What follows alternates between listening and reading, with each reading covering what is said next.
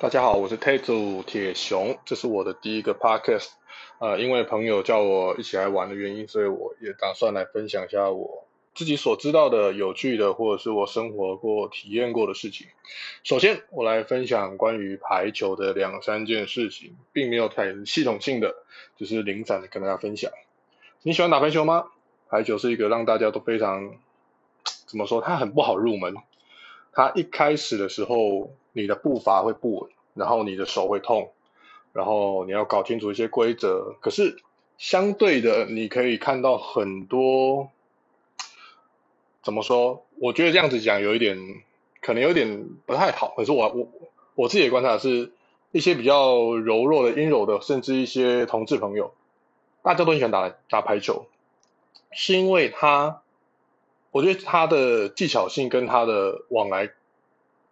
往来的程度算是精彩以外，他跟篮球，我们现在全台湾都看得到，到处都有篮球场，你看不到排球场，所以篮球它绝对是台湾最盛行的运动。可是你在参与这项运动的时候，你要做肢体的接触去做碰撞，那其实很不友善。所以它很吃体型，要不然就吃你的。如果你不进去篮篮下，你不去跟人家冲撞，不去卡位的话，那就是你。运球要很屌，然后你三分要很准。可是排球不用，你碰不到对手，对手也碰不到你。可能他碰到你的时候就已经在犯规的边缘，比如说他越界啊，他手去干扰你，就已经在犯规的边缘。所以在这一项你不用去做肢体接触的运动，可是它跟其他的不用肢体运动又不一样。譬如说桌球、羽球、网球又不一样，因为。它是一个团体的运动，然后每个人的职位都有分很多种，你可以享受在其中。我觉得这是排球它最大的魅力，就是它的变化性多，但是你又不用跟人家挤来挤去的，自己就觉得不错。那如果你也喜欢打排球的话，我想你可能会去参加一些社团活动，或者是公园、大学里面的晚上的排球场，会有些阿伯、一些大叔。那些国高中生、一些大学生，大家一起来打。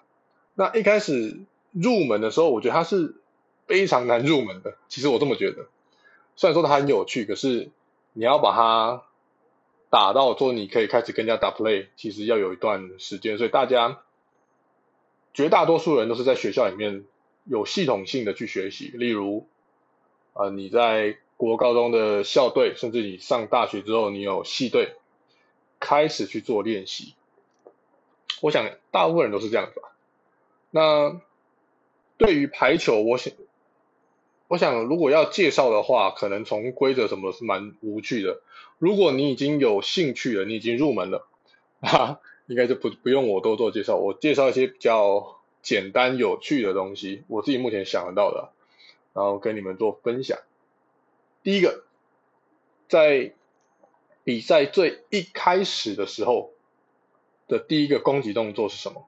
绝对不是球托给你，然后去做快攻、去做大炮，不是，是发球。发球是破坏敌人的第一个攻击动作，他也是开场开局最重要的。那一个发球发的很重的人，甚至他很会找点的人，就足以让你们打不起来，这是叫 S 的。那 S 是什么意思呢？S 就是发球直接得分。要不然就是应该就是发球直接得分了。如果你摸到了，那就是 touch out 了。那再来，如果你有在外面听到人家说 serve serve，那杀鲁是什么？就是英文的 serve，serve the ball。那他用日文去做发音，就变成萨鲁。那我想这可能是因为可能日治时期什么的，然后一些老师从日本那边学到的技术，然后一代又传承一代。